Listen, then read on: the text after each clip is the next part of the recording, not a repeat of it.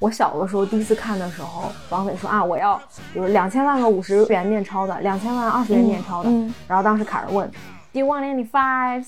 我小的时候听成了 Do you want any fries？、哦就你你需不需要什么薯条？对，其实挺像那个服务员在 点餐，对。对，我以为他在那个讽刺劫匪。大家好，欢迎来到我们的角落，我是彤彤。我是彤彤的好朋友赫赫。呃，夏日炎炎啊，今天我们准备聊一部很很适合在夏天看的动作片。消暑动作片，对对对，消暑下饭就是《尖峰时刻》。嗯，这是你第几次看了？哎，就二十多次吧，可能。啊，是吗？这么多？我小时候看过，反复看过很多次。哦，对，因因为它总是在中央六套还会重放，嗯所以我也看过好多次。嗯嗯，之所以在这段时这个时间选这个片子，是因为前一阵子赫赫跟我说，就是你中午下饭会看这个片子，就三部曲嘛。嗯，是，其实是就是，嗯，就前段时间不是网络上面出现一个新闻，就是加州这边某所大学的教授在上课的时候跟他学生、跟学生们介绍说，中文里面会用一个语气词那个，啊，然后最后对对被学生给告了。然后，呃，应该是每日秀 Daily Show 他们做了一一期节目，就讨论这个问题。然后每日秀现在上面有一个、呃马来西亚华人的嗯喜剧演员 Ronnie Chan，他、嗯 我非常 非常喜欢他。然后他就是就是仔仔细的解释了一下这背后的文化背景。然后他说，嗯就是大概就是跟这个非裔美国人说，我我们这个华人跟非裔美国人应该是好朋友。你看我们在一起的时候，我们做出来的最伟大的成果就是尖峰时刻一二三。对 对对，因为当时因为 Treva 他是有就是代表非裔美国人在提问嘛，对，我记得之前在那个 pandemic 期间，就 Treva 就有说过，说我们就是我们黑人跟华人，我们需要连接在一起去对抗 那些白人，对，就大概这种。对，我觉得尖峰时刻放在今天这个文化语境，在这个取消文化盛行的时刻，其实特别有意思，因为他的导演和编剧都是白人，他的思维是纯美国白人的那种非常非常傲慢自大、过分自信的那种思维，但他的两位主演是就是个人魅力都非常强的一个中国人和一个非裔美国人，就很有意思。对，就是这个片子。剧本、摄影、服化道、剪辑，这些都是非常好莱坞标准生产线做出来的这种感觉。对，就如果是换其他的普通的，比如说两个白人男性，或者我不知道，可能两个黑人男性怎么样，就可能这就是一部三流的 B 级片的感觉。但是正是因为我觉得是这两这两个男主角，嗯，这两个男主演之间的那个化学反应太对了，对。就把这个片子从一个 B 级片能拉到现在这种大片，现在看你觉得都一点都不过时。嗯，对。然后其实这三部曲我这次看下来，啊，就就其实说心里话都是差不多的故事情节，也差不多的人物，差不多的笑点。嗯，就是一个套路，不断在炒冷饭。所以我们不打算三部都聊了，就可能还是把第一部拿出来好好聊一聊。用拉片的方式，准备逐一分析一下每一场戏份里面的精彩之处。嗯，对。然后相信大家很多观众或多或少都会看过，也许能在我们叙述的过程中想起来这些片段。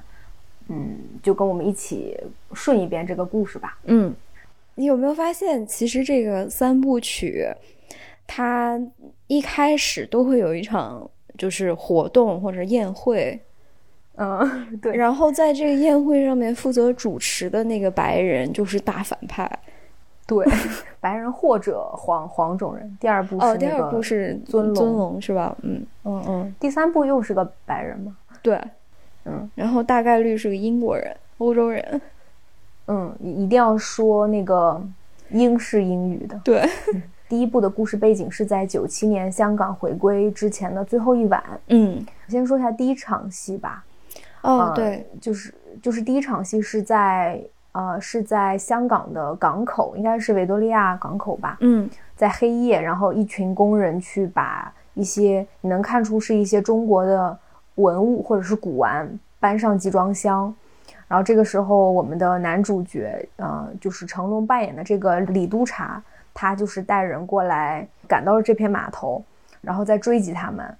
嗯，大概在第一场戏你就知道这是一个成龙的电影，就是非常强烈的成龙的，就是符号。嗯。就第一场戏就出现了一个反派，我叫他黄毛。然后就是这个故事一开始我们就知道这伙犯罪分子啊，犯罪集团他们他们的头叫做俊涛。嗯，就是李督察就举着枪问问这边的那个黄毛，就黄毛应该是俊涛的一个马仔，就问俊涛在哪里。然后当时黄毛说了一句说俊涛无处不在。对，然后然后他们就跑了。嗯，但。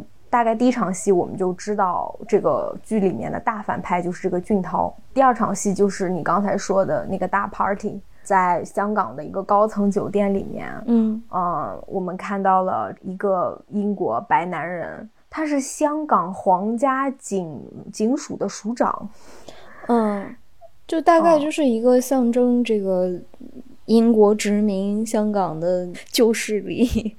对，然后他正在为韩领事举办欢送宴。韩领事即将要去中国驻美国大使馆，也就是洛杉矶工作。嗯，对。然后这里就是其实出现了这部电影的女主角，嗯，苏阳小朋友。对，在这个李督察离开这个宴会厅的时候，嗯，那个女主角苏阳就出来，就很生气打他说：“你怎么不跟我们一起去美国？”嗯。就是大概我们知道，这个李督察是苏阳的功夫老师，也是他们一家的好朋友。对，就是在这里，其实交代的一件事情就是，呃，李督察跟苏阳之间的关系非常的亲密，然后还送了他一条项链嘛。嗯，这个项链是个关键道具啊。对对对对对。其实你没发现，现在大概也就两场戏，我们已经知道这个故事背景了，然后其中一个男主角。我觉得他的呃这个人物性格啊，包括他的职业，他跟这几个人的关系，其实已经很明确了。嗯，因为成龙的很多电影，他都是就是比较，特别是早期的很多电影，他都是比较喜剧化的。嗯嗯，就他他扮演的那个人物的性格会比较跳脱一些，但是在这个里面，因为有这个 Carter 跟他做对比，所以他就显得特别的成熟稳重。对。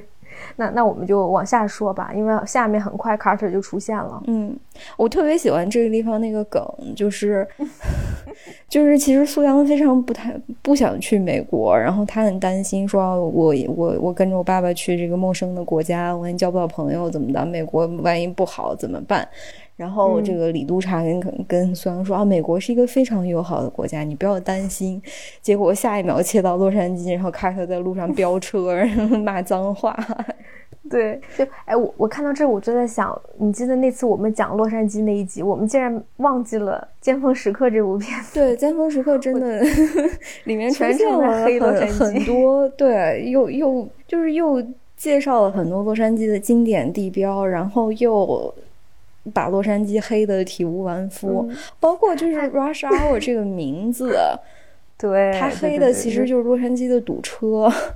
对对对，我觉得他这个他这个电影可能最早的灵感就来源于，就是就是创作者堵在路上，然后想万一这个堵车的时候发生一起绑架案会怎样？不就又提到咱们之前说的那个辛普鲁森杀妻案的追车事件吗？对。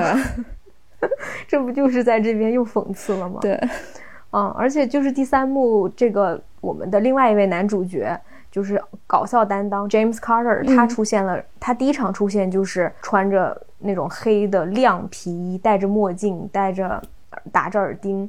然后就骂骂咧咧的，嗯，然后后来你知道他是在钓鱼执法，对，而且他自己本身是 LAPD 的人，就他一出场，因为他他是个便衣，他这个时候是这就是在等于是在卧底，然后你就你一开始就有点分不清他到底是个犯罪分子还是什么人，对，就其实有点种族歧视，非常种族歧视啊！你因为你你看他不是便衣警察嘛，他在钓鱼。他的交易对象是一个很胖的白人，那个白人是要卖给他炸弹的。对。然后这个时候，正在他们两个在停车场那边叽叽咕咕说话的时候，另外两个白人警察出现了。然后用枪指着他们，让他们举手。其实这个时候那种种族歧视的感觉就有了，就是为什么一个黑人在黑夜里面，在一个停车场，两个人就是打开车子的后备箱在那边聊天，警察就会觉得他们在交易呢？白人警察出现的这个时候，他是把这两个人都当成犯罪分子的。就虽然这个黑人手无寸铁，然后被另外一个人持枪威胁着。而且当时 Carter 已经把那个胖胖的交易对象制服了，对，他还在跟两个白人警察说：“哎呀，没事，你们快走吧，赶快走吧，没事了，没事了。”但你要你要对比 现实生活，警察肯定已经开枪了。这个时候，对啊，对啊，嗯，而且打的肯定是 Carter，嗯，但那两个警察就很笨嘛，就是其实也不敢开枪，但是他们也不敢放 Carter 走，结果。刚才交易的人把这两个警察给打了，嗯，然后卡尔就在那边讲，哎，我不就跟你说了吗？让你们走，你们也不走。对，就就是他钓鱼执法其实是搞砸了，在这个地方。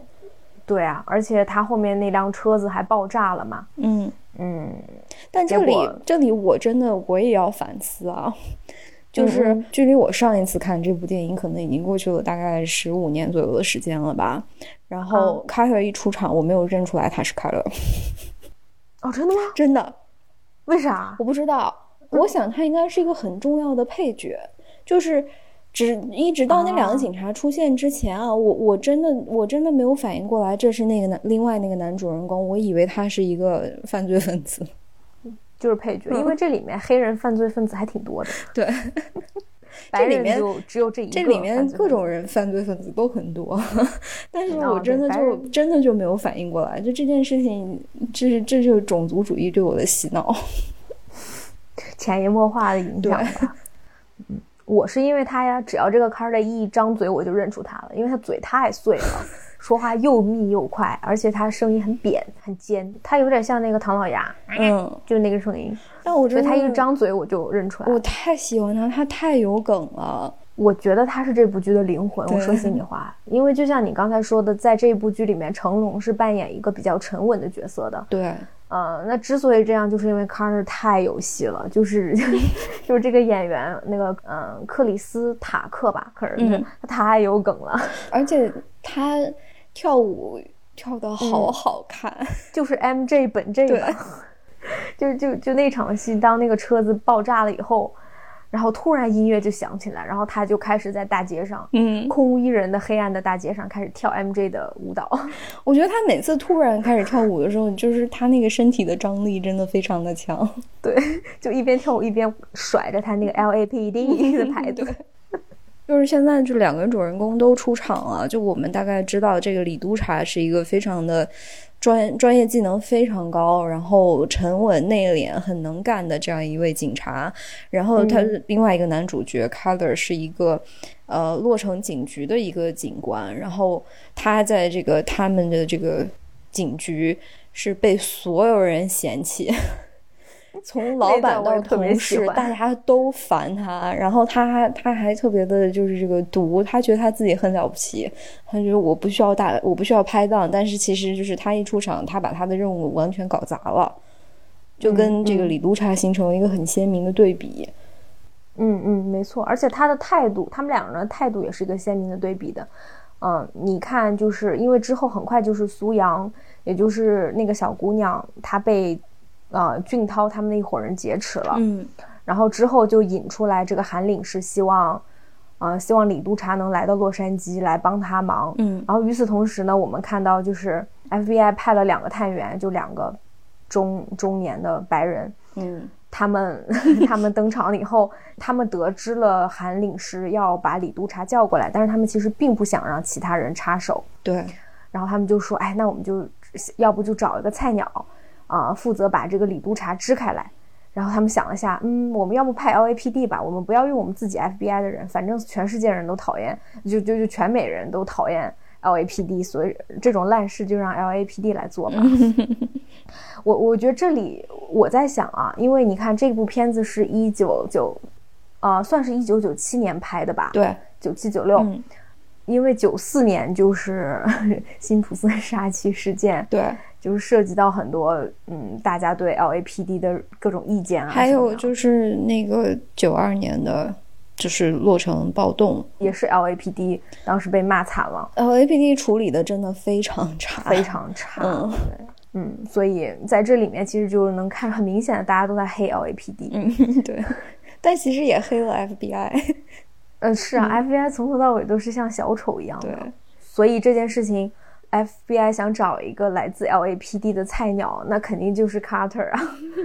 就之前一直在铺垫他多么的。没有用，大家都很讨厌他，他多么的不靠谱。嗯嗯，所以就是 Carter 最后去机场接了李督察，就开始了各种非常不合时宜，有的时候会有点让我觉得被冒犯到的这种刻板印象。嗯嗯，你说说笑话，就是李督察那个飞机一到以后。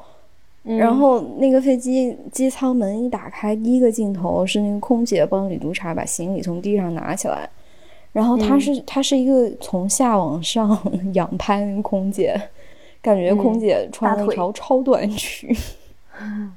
这个剧里面很多这种场景，其实我作为女性我是很不舒服的。对，就是那种很古早的好莱坞拍女性的那种方法。第一部还好，你记得第二，尤其是第二部，还有第三部都很。第三部他们拍女性都是先拍胸，先拍屁股，先拍大腿的。嗯。然后里面所有的女性穿的都特别清凉，都是 S 型。他们这这里面就没有一个人，就是没有一个女人，都是那啥。对啊，包括后面其实你记得章子怡和张静初的角色就打女啊，嗯，也也不是女人，嗯。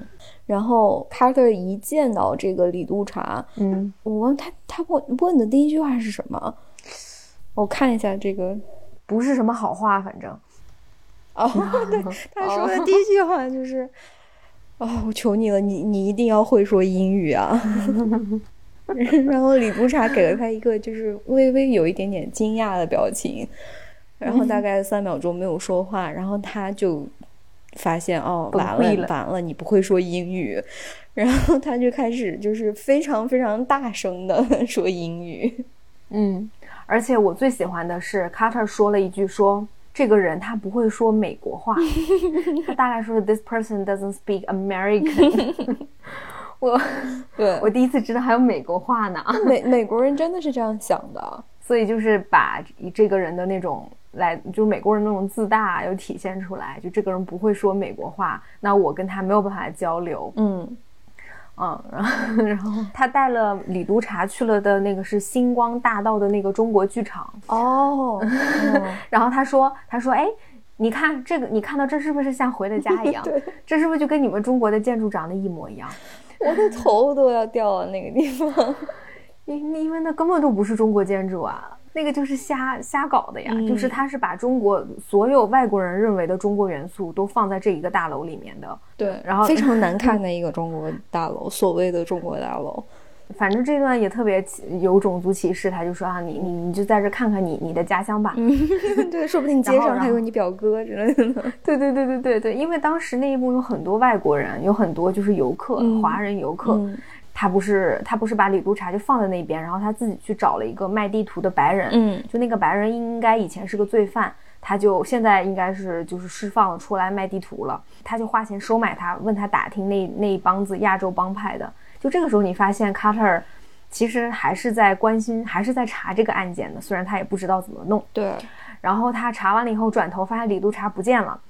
然后就在一群游客当中，就是刚才那群全部都是戴着小帽子的亚洲人嘛，对，他就瞬间脸盲了，然后他就说：“我找不到他，这这这这些人长得都一样，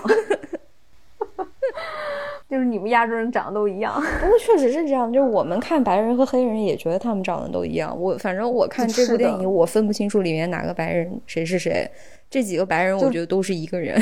我记得就是我是这个片子已经看了三四遍了，我才知道原来那个反派是那个白人，不是另外一个白人，因为我一直以为那个大反派是那个 LAPD 的局长。哦，对，那个 局长和那个英国人长得其实挺像，长得很像。对，我也分不清楚，我也分不清。对，我也理解他们，但我觉得这也是一种自嘲。就这事儿，你只能自己偷偷想一想，你一说出来就是种族歧视了。对对对，但是他就说出来了。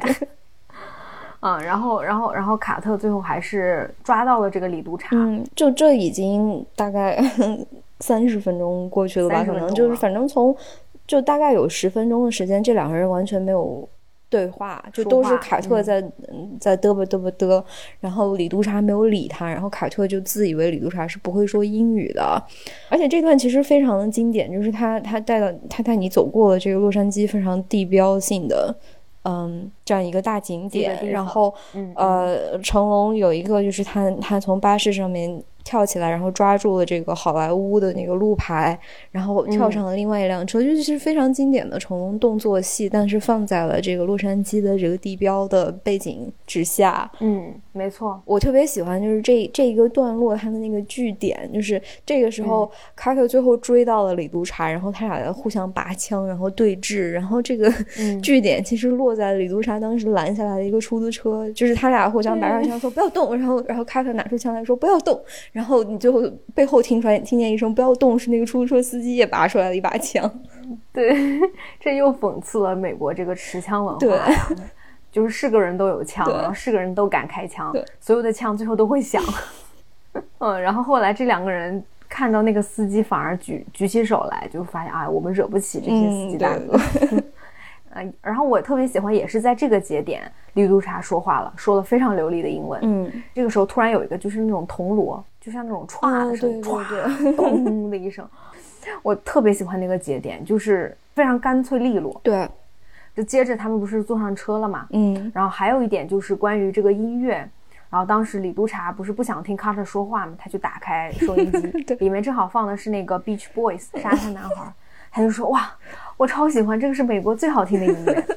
这句话就把卡特给惹生气了，他就说黑人音乐才是最好的。对我给你听 hip hop，然后他就放那个黑人音乐，然后开始在那扭。但说实话，那 hip hop 真的比 Beach Boys 好听多了。海滩男孩太尴尬了，应该都是五六十年代的人喜欢听的吧？这一段也非常好，而且这一段关于音乐的这个梗是贯穿了三部三部曲都有的。对，就是聊到音乐这件事情以后，就变成了。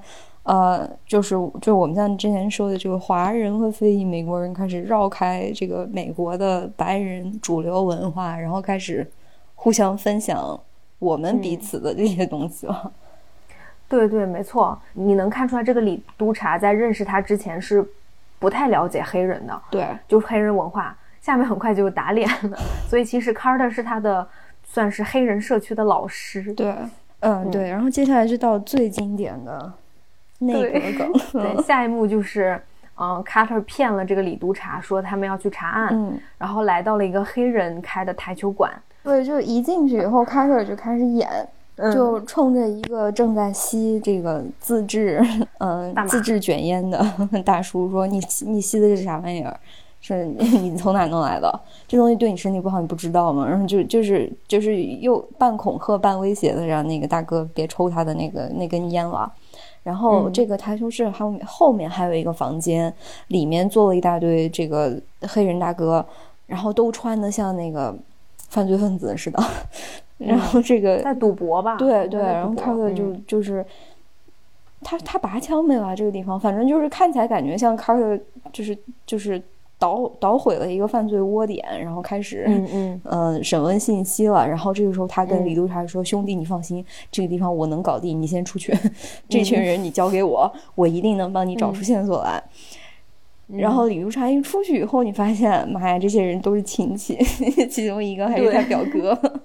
对，但是这一段其实我又觉得很棒的，就是。卡特真的是在帮他打探消息，对，其实他没说谎，对，他从他这个表弟这边、表哥这边了解到，就是有一群从香港来的人在中国城买了很多的枪、弹药和炸弹，嗯，但是我觉得这里特别逗的就是卡特本身是警察。他也知道他的表兄正在做这种犯法的买卖，嗯，但是他是睁一只眼闭一只眼的，而且还利用表表哥的这一层关系帮自己查案，嗯，我觉得这一段是非常逗的，而且他其实也种族歧视，就好像每个黑人他们家都有犯罪分子的亲戚一样。是的呀，因为他威胁他表兄的是方法是我，你如果不好好弄的话，我就向你妈告发你，就是就是这种。其实还是有一点种族歧视的，对，而且因为就是在进这个呃台球厅之前，卡特就跟李督察交代过，说进去以后你就照着我的眼色行事，我说什么干什么，你就说什么干什么，因为你没有来过这种地方，你没有接触过这些人。但是因为就是黑人之间他们打招呼的这个方有一个非常独特的方式，就是就那个，嗯，就是一见面说，哎，那个你怎么样？嗯嗯嗯。然后，但是这个事情就是也是他们去对这个歧视性语言进行消解的一种方式，就是黑人之间彼此可以用呃 N 开头的这个词，但是他不接受其他族族裔的人用这个侮辱性的称呼来叫他。嗯，但李督察不知道，嗯，所以李督察对着一个大哥说：“那个你怎么样啊？” 然后，对，然后结果结果一众 黑人员工全部都怒了，跟他大打出手。这场我觉得非常棒，就是因为他每一场打斗戏，他都会利用当时就是当地这个场景里面的呃物物品打嘛。对。然后这一场很好看的就是你能看到成龙是怎么利用。这个台球的杆子、台球的桌子，包括这个台球本身，都作为打斗武器，然后就非常滑稽。他把这些人都制服了，然后一边跟他们道歉，一边说：“我我不想打你们，你们不要来打我。”就是他从头到尾没明白为啥。对，但是这个地方又是，我记得我好像有看到过，就是其实成龙是非常不想演这场戏的，因为他的编剧是美国人，而且是两位白人，导演也是一位白人，就是嗯。就是美国人，他从如果他从他自身的角度出发的话，他会觉得我们完全不了解其他国家的文化和这些，就是这些呃很小的这些细碎的小点习俗什么的。那别的国家也不了解我们，但他们不知道的就是，如果说一个一个外国人他能说就是非常流利的英语，然后他接触过美国的文化，那你多多少少是会知道这些禁忌点的。嗯嗯，就是我觉得按照李督察的这个英语水平啊，还有包括他本身的这个社会地位什么的，他是完全没有任何可能能说出这句话的。嗯，而且我我当时看到这边有个，就是我觉得这一段有一点刻意的原因是，以李督察这个人物现在的心境，他不应该在这个时候说出这样的话。对，原因是他当时非常的焦急。对，呃，你记得他在就是当卡特。进入这个台球馆的后门的时候，他在外面等是很焦急的。他的他的这个状态不是说我愿意跟谁开玩笑的。可是你看，对，因为他这个其实是就是碰见这个店里的这个老板大哥，然后开始跟人家唠嗑了，那不太可能。这个不可能的，尤其他当时不是跟他聊说，哎，你们知不知道这小姑娘？他就直接是啊，你好，那个，嗯，就这种，就你觉得不，其实跟前后是不搭的，对啊，所以我我同意，我觉得这一段是有一点儿刻意的，就是为了这个梗而弄的这个梗，嗯，而且其实这一段我有了解到，就是因为成龙的动作片，它是有自己的节奏，对，自己的打光和自己的拍摄方式的，其实就是拍台球馆的这一场戏，啊，那个摄影师跟成龙彻底闹掰了，就因为摄影师是有他好非常好莱坞的那一套的。呃，那套模式嘛，等于是两个体系没有办法融合在一起。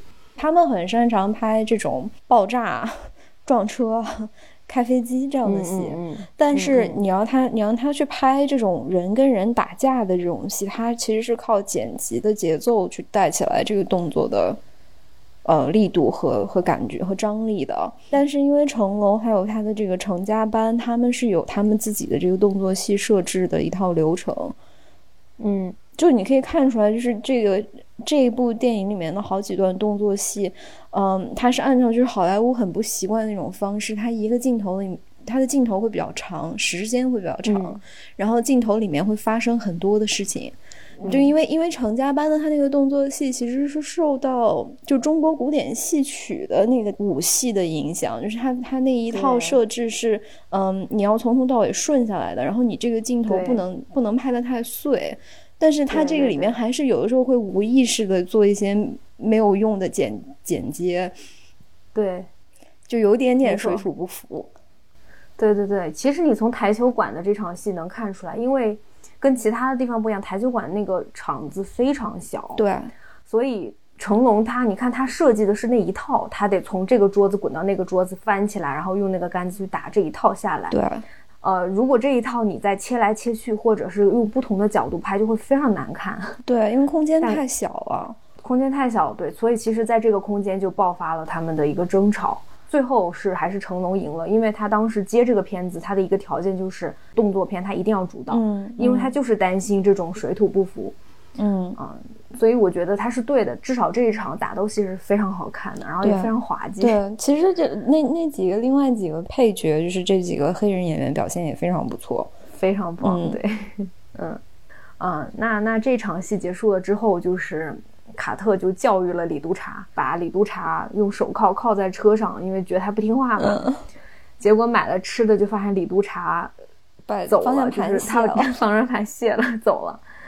嗯，然后李督察就一个人跑到了这个领事馆，总算找到了韩领事。然后那天的晚上，就是卡特也叫了辆拖车来到了领事馆，嗯，就所有人都进来了。这个时候，大部分的这几个主角全部都聚在一起了。嗯，这段特别好玩。就这个时候，这个时候绑匪就那个前面那个黄毛哥打电话来要钱了，结果卡特接了电话，对，然后卡特就开始跟人家唠。就是你要你要多少张这个五十块钱面额的钞票啊，二十块钱面额的钞票，然后要多少张十块钱面额的钞票啊？就是那个黄毛在给他交代，然后卡托说：“哎，那五块钱的你不要吗？” 哎，这一段我想跟你就说一说，因为首先我小的时候第一次看的时候，就是因为他一边耳朵和肩膀夹着那个电话话筒，一边拿个笔纸在记嘛，然后他然后那个绑匪说啊，我要。比如两千万个五十五十元面钞的，两千万二十元面钞的，然后当时卡尔问，Do you want any fries？我小的时时候听成了 Do you want any fries？就你你需不需要什么薯条？对，其实挺像那个点餐，嗯，那个服务员在点餐。对，对 我以为他在那个讽刺劫匪，就模仿啊，你我要一个汉堡，我要一个大大杯可乐，你你有点有点，你肯定是有一点，对对对，有那个感觉。所以我就。就因为当时黄毛说说你如果乱讲话，我就把你那那小姑娘杀了。嗯，对。但是其实你不觉得这个时候卡特是在拖延时间吗？对啊，就是按照那个年代的这个 GPS 追踪的技术啊，这个电话一定要聊够一定的时间，他们才能追踪到这个电话发出的地方。所以卡特就是非常的机智。他在为 FBI 争取时间来锁定这个绑匪的位置。对对，就是因为别人都不具备他这样的尬聊天赋。你换另外一个人，你换另外一个人聊，大概两秒钟，电话就挂了。对啊，而且你发现，如果这个电话是韩领事，韩领事每次都说啊，我想听我的女儿的声音，然后对方就挂了。嗯，但是卡特他就是 Do you want fast？你就感觉黄毛都生气了。黄毛就说这人怎么真烦呢？真 T M 烦。嗯，然后因为黄毛说你要再 话这么多，我就把那个小女孩杀了。你看这一句话多长时间啊，是吧？就是顺便能追踪范围。对。而且黄毛在这句话之前说一句好，你叫什么名字？然后卡特说你为什么问我叫什么名字？哎，电话是你打过来，你不知道我是谁，你还问我叫什么名字？这就三十秒了吧？对，就是这个时候你要引诱绑匪去说话嘛，这件事情李督察肯定做不到。然后你让那几个白人，他搞不好还听不懂这个绑匪的亚中国口音。对，这是我们的解说啊，可能人家也没没想那么多。就可能只是想表现卡特这个人嘴太碎了，那个特别容易容容易办砸事情吧？我觉得都有都有啊，对。然后那那下面就是他们就查到的绑匪在一个洛杉矶市中心的一个大楼里面。嗯，然后我们来说说最重头的这个 福州饭店吧。呃，好，可以啊。首先他们是得到了一些线索，嗯，追踪到了这个俊涛。他下一次交易会在定在了中国城的福州饭店，啊，所以这两个人其实他们是早于 FBI 知道的，但他们不想告诉 FBI，然后他们两个就决定先去那边候着。李不查上了卡特的贼船，开始离经叛道。嗯，对，然后他们来到了这个福州饭店，然后这次我们会在 Show Notes 上放一点图片啊，因为为了这个这一集。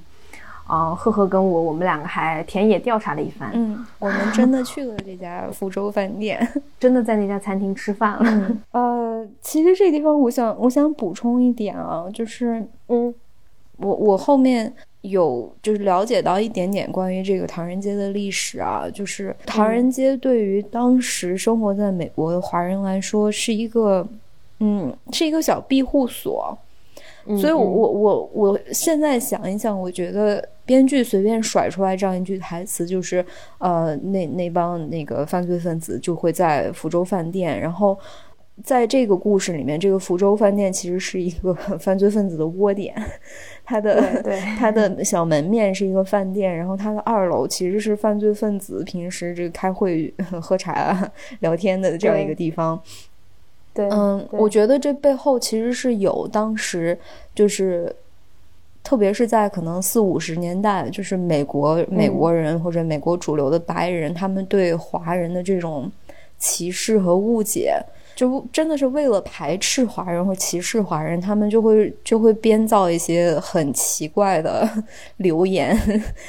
这个唐人街这个地方其实本来是大家呃移民在一起抱团，跟你熟悉的人一起生活的这样一个地方，但是在那个时候，他们会对这种地方就是觉得觉得可能唐人街就有点像这个嗯，比如说意大利黑手党的那那个据点之类的，然后说他们这这些人都有病啊，或者他们都是犯罪分子啊。他们在这里做一些什么见不得人的勾当之类的，没错。就我不知道大家知不知道，就是大概应该是七四年还是七五年，有一部电影，就是那个 Roman Polanski 导演的，嗯，就是在美国非常有名的一部黑色电影，嗯，就叫《唐人街》。对，这个片子其实跟唐人街没有什么关系，它只是开头结尾是涉及到唐人街。那它为什么叫唐人街呢？就是因为这个当时那个男主角发现唐人街是一个。不受那种道德约束，然后有很多犯罪，就是很多犯罪行人行为都无人过问的一个地方。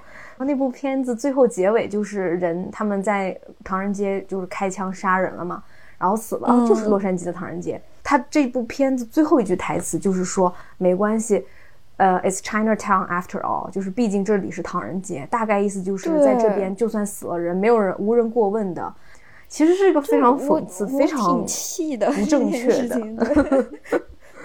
对 对对，那个片子是好片子，但是这个歧视也是真的歧视啊。嗯嗯，对，所以我觉得，因为这部片子的编剧大概应该也是五零后还是六零后，反正他应该就是那那个年代的，应该是很喜欢《唐人街》那部电影的。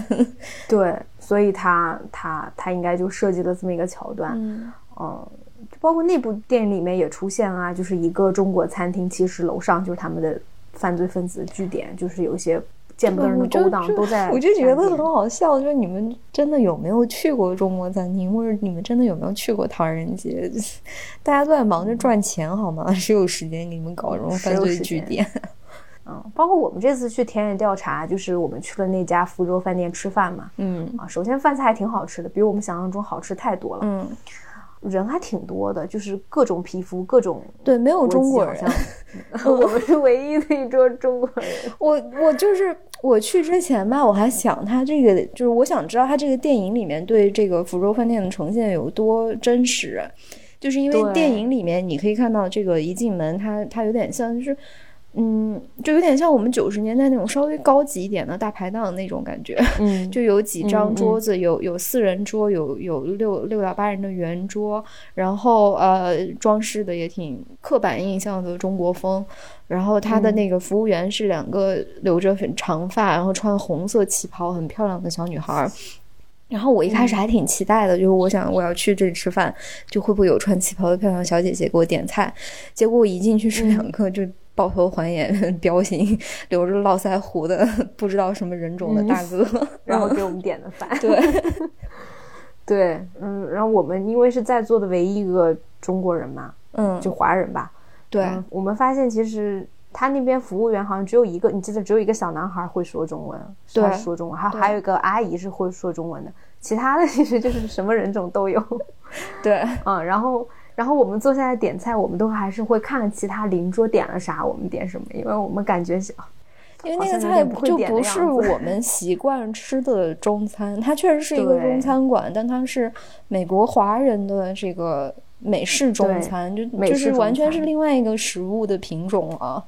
对对，所以是一个非常奇特的一一个体验，嗯。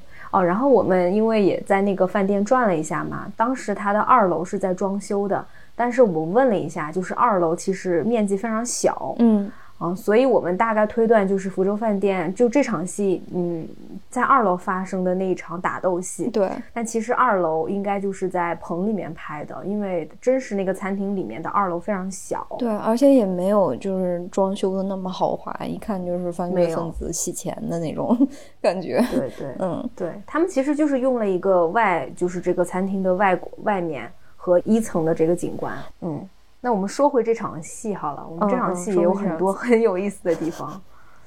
这场戏卡特太好笑了，就是我们刚才看到之前，就是卡特有在教李督察去听黑人音乐，去怎么去跟黑人哥们儿说话。然后这场戏就是反过来变成了李督察在教卡特，啊，关于中餐怎么吃饭，怎么 怎么点餐。说到这儿我又生气了，你说说，就是因为他们之前在这里蹲那个黄毛哥嘛。就是他们要，他们已经找到了福州饭店这个地方，然后他们在门口蹲守，要看这个黄毛进去了以后，他俩才会跟进去。对，然后他们点了一个那个美式中餐的盒饭，嗯，然后卡特说：“这这这什么东西？这这种东西能吃吗？”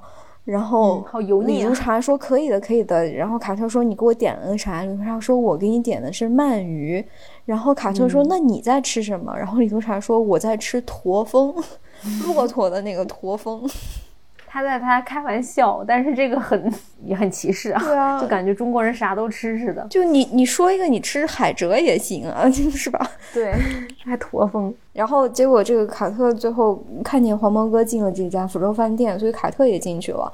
然后他还进去跟服务员说：“来，给我上一盘驼峰。”对，就是你记得他们一开始点餐的时候，卡特说：“啊，中餐太……”太油腻了，我想吃点清淡的，比如说炸鸡翅。你们这有炸鸡翅吗？然后当时那个餐厅老板就跟他说：“说我们这边是没有 soul food 的，嗯，soul food 其实就是黑人的那种 comfort food，就是黑人的那种可能妈妈做的很舒服的那种，对对对，就是家常菜吧。其实这一段就是双重创双重讽刺啊，就黑人就得吃 soul food，中国人就得吃中餐嘛？对啊。但我觉得这一点又是一个梗，因为你记得第二部里面。就是我们那个 Marvel 里面那个 Roger 啊，对对对，那个那那那个演员，对叫那什么来着？唐钱德尔，对对，唐 Chandler。然后他他跟一个华人女生，就是等于是一个黑人跟一个华人组成的家庭，然后他们开了一家 Chinese soul food，就是我我觉得这可能是后面也是也是一个梗吧，反正。对，而且其实那个他他在第二部里面他说那几段粤语的台词，其实说的蛮好的。非常好，而且他还穿了一个瓜，就是戴着瓜皮帽，嗯，对，穿的像个老地主一样。而且第三部，第三部里面更好笑，就是李督察和卡特吵架了，嗯嗯，然后两个人就不说话，就就就暗自神伤的时候，呃，卡特点了一份中餐，然后李督察点了份炸鸡，对，就是他们互相爱彼此的证据。对，我我们接着说回这场戏啊，还有什么？呃，我最喜欢就是卡特最后终于闯进去了，就是他上了二楼，然后被一一大帮就是亚裔犯罪分子围在中间，然后卡特这个时候说：“啊，我其实是这个俊涛的呃同母异父的哥哥，我是来 找我弟弟的，对我是北京来的，我是北京人，我我是黑中国人，我是 blackness。”中国黑人是一个，因为当时他不知道，他以为君涛一定是个亚洲人，嗯，但其实，在这一部，我们观众已经知道了，就是君涛就是最开始那个英国白人，嗯，所以他不知道，他就说，他就说胡话，说我是混血，我是中国人和黑人，我是来找我弟弟君涛的，对对对，就我觉得他那个时候真的就像，他是那个画面里面的那个明星，然后他说的每一句话，我都觉得很好笑。就其实其实 blackness 这个词也有点冒犯性，但是他说出来我就觉得我可以接受。就可能因为我们有一半的血统吧，我们觉得可以。嗯嗯，然后然后这场戏里面就是他们。又出现了一个经典的打斗场景，就是后面三部里面每一部都出现了。就是后面当吕督察也上了二楼以后，他们两个人联手打斗，对，就是那种两个人手拉手，然后互相借力的去踢对方那边的坏人，就有点像史密斯夫妇的那种感觉。对对对，动作都非常舒展。嗯，呃，所以最后就是他俩在这个地方，等于说是 被人家揍了一顿。对，然后也没有找到小女孩苏阳，结果还被 FBI 堵在了这个福州饭店的门口。嗯，所以这个时候就是 FBI 禁止 Carter 和李督察继续参与这个调查了，要把这个李督察送回中国。Carter 还不死心，所以最后他赶去了这个飞机上，又把李督察找了回来。对对，然后他俩这回就真的是彻底的 要要单干了。嗯，对，而且这个时候卡特还把另外那个就是他的同事，那个女同事，嗯，约翰逊，嗯，拉下水了。就是这个女生第一次出现，呃，我们就知道他跟卡特其实是一个搭档，但是卡特老不带他，对，他是个算是爆破专家吧，嗯，所有人最后全部都来到了那个周末的那场会展中心，嗯，韩领是需要做一个开场致辞，所以其实呃俊涛他们那些人就说想要在二楼交易。而且这个赎金涨到了七千万，然后他们就带着很多钱，就是要在那当天交易。嗯，嗯，然后这三人组也知道，所以他们要，他们也就偷偷潜入，决定大干一场。嗯，然后真的大干了一场。哇，这这一场戏就是感觉花了好多钱。我们就说一下我们觉得很很有意思的点吧。嗯。我特别喜欢，就是这场戏里面都是文物嘛，因为，然后，然后这个这个时候这个动作戏就设置的非常走心，就是呃，李督察会很小心的保护这些文物，就是这个东西不能砸，这些东西都是我国的历史，要要不能不能破坏。然后就因为他对这个文物很上心，所以就会这个动作戏就会形成一个喜剧效果，就是嗯。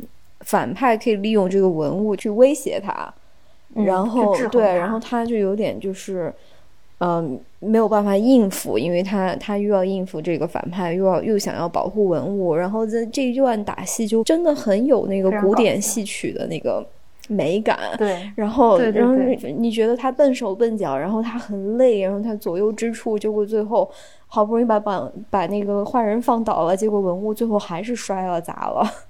嗯。后来是被一枪打碎的，然后这边有很多呼应，就是你记得，首先是当时那个这个俊涛已经跑了，嗯，然后黄毛一个人赶到二楼，他准备拿钱跑的时候，嗯，这个时候卡特追上来，嗯，然后当时黄毛就说，哎。我们，你你把枪放下，我们俩单打独斗。其实这一段就呼应了，就是当时在福州饭店的二楼，对，啊，是卡特提出来的。当卡特面对一圈这种亚洲人的时候，他没有办法打，他就说：“哎，你你们别一起来，我们单打独斗。”真男人就跟我是吧？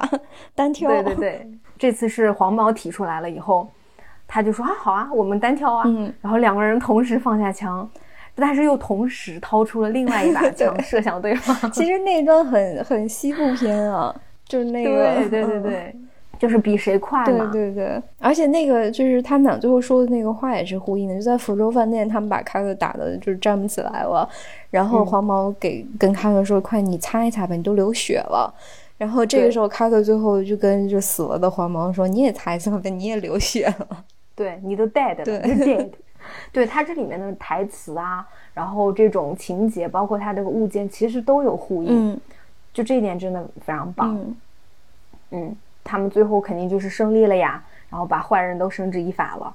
嗯，卡特也也是因为代工嘛，所以他可以去休假。对，嗯，然后那两个 FBI 成员总算看得上他了，他们感谢卡特，并且说是邀请他成为 FBI FBI 的成员。然后结果他就甩着小脑袋说：“啊，你们用这个徽章给你们自己擦屁股吧，我是 LAPD。”然后甩着小脑袋就傲娇的走了。然后最后就是他这两个人一起坐飞机去香港，其实就是在为第二部做一个铺垫。嗯，对，嗯，其实非常简单啊，就是一个非常经典的好莱坞三段式，对，呃，一个中规中矩的商业剧本。嗯，但是好看的，好笑。对，是非常好看。对，可虽然这个剧本是比较中规中矩的，觉得可能这些人物虽然都很鲜明，但是都缺乏一些深度。那肯定，嗯，对，嗯，零深度。对，然后有很多很多逻辑问题，就你不能，你不能细想，你细想全都有问题。对，但是这个他就他就不讲逻辑，你也没他不讲逻辑，你不能这样要求他。对，但是我依然觉得这是一个很好的剧本，一个很好的故事，是一个非常好的学习范本吧。就是它的所有的细节都很到位。嗯嗯，所有的枪出现的枪都开了，所有的梗全部对前面铺垫的包袱，最后全都响了。对，而且特别是就是到了今天，嗯，因为其实动作片已经完全被超级英雄电影改变了。对嗯，你现在已经看不到就是有关普通人的好看的动作片了，包括这个《速度与激情》都开始，大家都有点超能力了，是吧？不太像正常人了，不像普通的人类了。嗯，对然后这个时候再去看一部就是九十年代的动作喜剧，我觉得我还是挺怀念老的动作片的。嗯，就是实打实的拳头，实打实的腿，脚，而且你嗯没有超能力，你没有那么强，你没打血清什么的，蛋白什么的，对你就是你打不过反派，然后你会被反派揍得鼻青脸肿的，但是你就还能想嗯办法解决问题。是的，是的，你说的很好。我觉得还是很值得大家在夏日拿出来重新看一下，嗯下个饭。非常适合下饭，我是分大概六个午餐，六顿饭是吗？就是嗯，对对 六对六顿饭看完的对我也差不多。嗯嗯，就是会让你的饭都变得更加香甜。真的，我我还就是就是多吃了几口饭，因为想多看，点哈因为想 多看一会儿。对对对嗯对，嗯，那还是很推荐的。嗯，强烈推荐。嗯，那感谢大家收听到这里，嗯我们下次再见了，嗯，感谢收听，拜拜。拜拜。